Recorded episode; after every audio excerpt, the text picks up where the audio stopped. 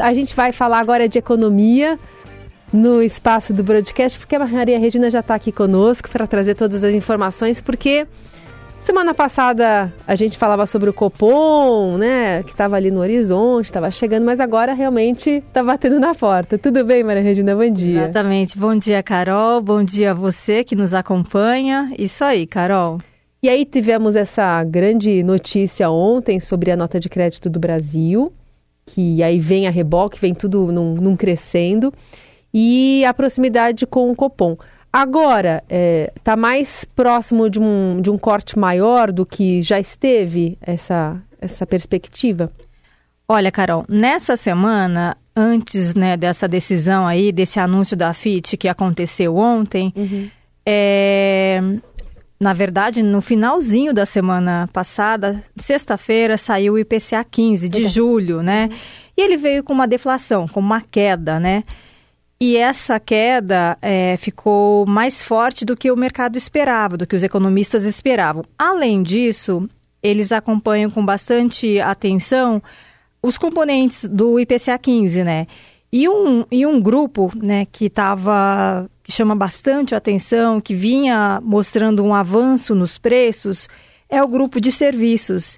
E nesta leitura de julho do IPCA 15, os, o grupo serviços mostrou uma taxa menor, desacelerou um pouco, reforçando aí as apostas daqueles é, que já esperavam 0,50 ponto, meio ponto percentual na Selic, que hoje está em 13,75% ao ano, e também, né, conquistando um pouquinho ali, meio devagar, aqueles que ainda defendiam 0,25 ponto. Ou seja, na curva futura de juros, né, que não é ali no dia a dia dos economistas, mas no mercado financeiro, as apostas cresceram para cerca de 70%. Uhum. Aí ontem veio a FIT, fez esse anúncio, né, é, elevando a nota do Brasil, que grosso modo representa aí, é, significa que o Brasil tem o selo aí de bom pagador, né, mas ainda está dois graus ainda, dois degraus, né, abaixo daquilo que eles falam no grau de investimento, né?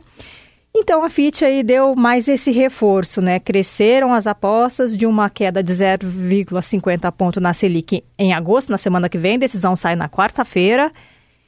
E algumas instituições, alguns departamentos econômicos de bancos, consultorias, já estão falando que pretendem, é, vamos esperar mais um pouco, mas que já sinalizam que podem cortar as suas estimativas para meio ponto. Eles ponderam, contudo, Carol, que há questões, é, fatores que poderiam é, emperrar, digamos assim, essas apostas mais altas para a Selic, que são o cenário externo ainda que é adverso, o que, que isso significa? Há muitas dúvidas com relação ao crescimento da China, alguns dados têm desapontado, é, indicando que talvez o governo não atinja a meta de crescimento de cerca de 5%, e tem ainda inflação alta nos Estados Unidos, na Europa, e na Europa tem a questão, exatamente, né? A gente viu essa questão agora com relação aos grãos que acabam, essa questão que acaba afetando o mundo, né?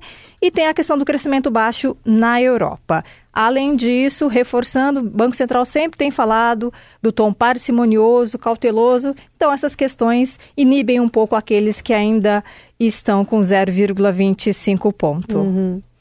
Bom, tudo isso entra na conta. Você falou sobre Estados Unidos, onde o Fed acabou subindo os juros mais um tiquinho.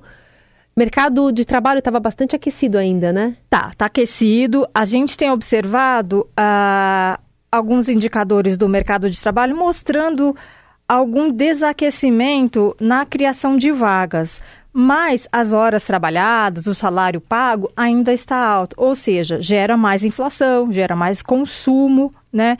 Então, o presidente do BC norte-americano, o Jerome Powell, foi mais cauteloso, ou seja, ele deixou a porta aberta, né? Peraí, vamos ver, vamos esperar, porque segundo ele, uh, ele é, ressaltou a inflação alta ainda, mas é, também é, falou que ela está arrefecendo, né?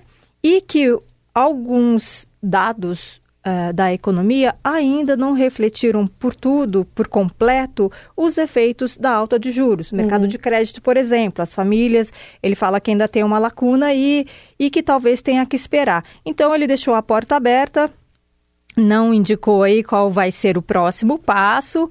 É, muitos acreditam em pausa, porque ele também falou que não vê corte de juros este ano, né, e um relaxamento, perdão, um corte em 2024 ainda vai ser debatido. E vale é, destacar ainda que hoje, daqui a pouco, vai ter a decisão sobre juros da zona do euro. O Banco Central Europeu deve também subir o juros 0,25 ponto. E vamos ver aí as palavras da Christine Lagarde, presidente do BCE, é, em relação a principalmente esse quadro, né, inflação alta, crescimento baixo na zona do euro, para ver se ela dá alguma sinalização em relação aos próximos passos. Muito bem, panorama apresentado aqui, então semana que vem, Copom deve ser a pauta, né? A gente vai tratar aqui com mais atenção também, com a participação da Mara Regina Silva, do broadcast aqui, falando conosco no Jornal Dourado. Obrigada por hoje. Até, Carol, bom dia.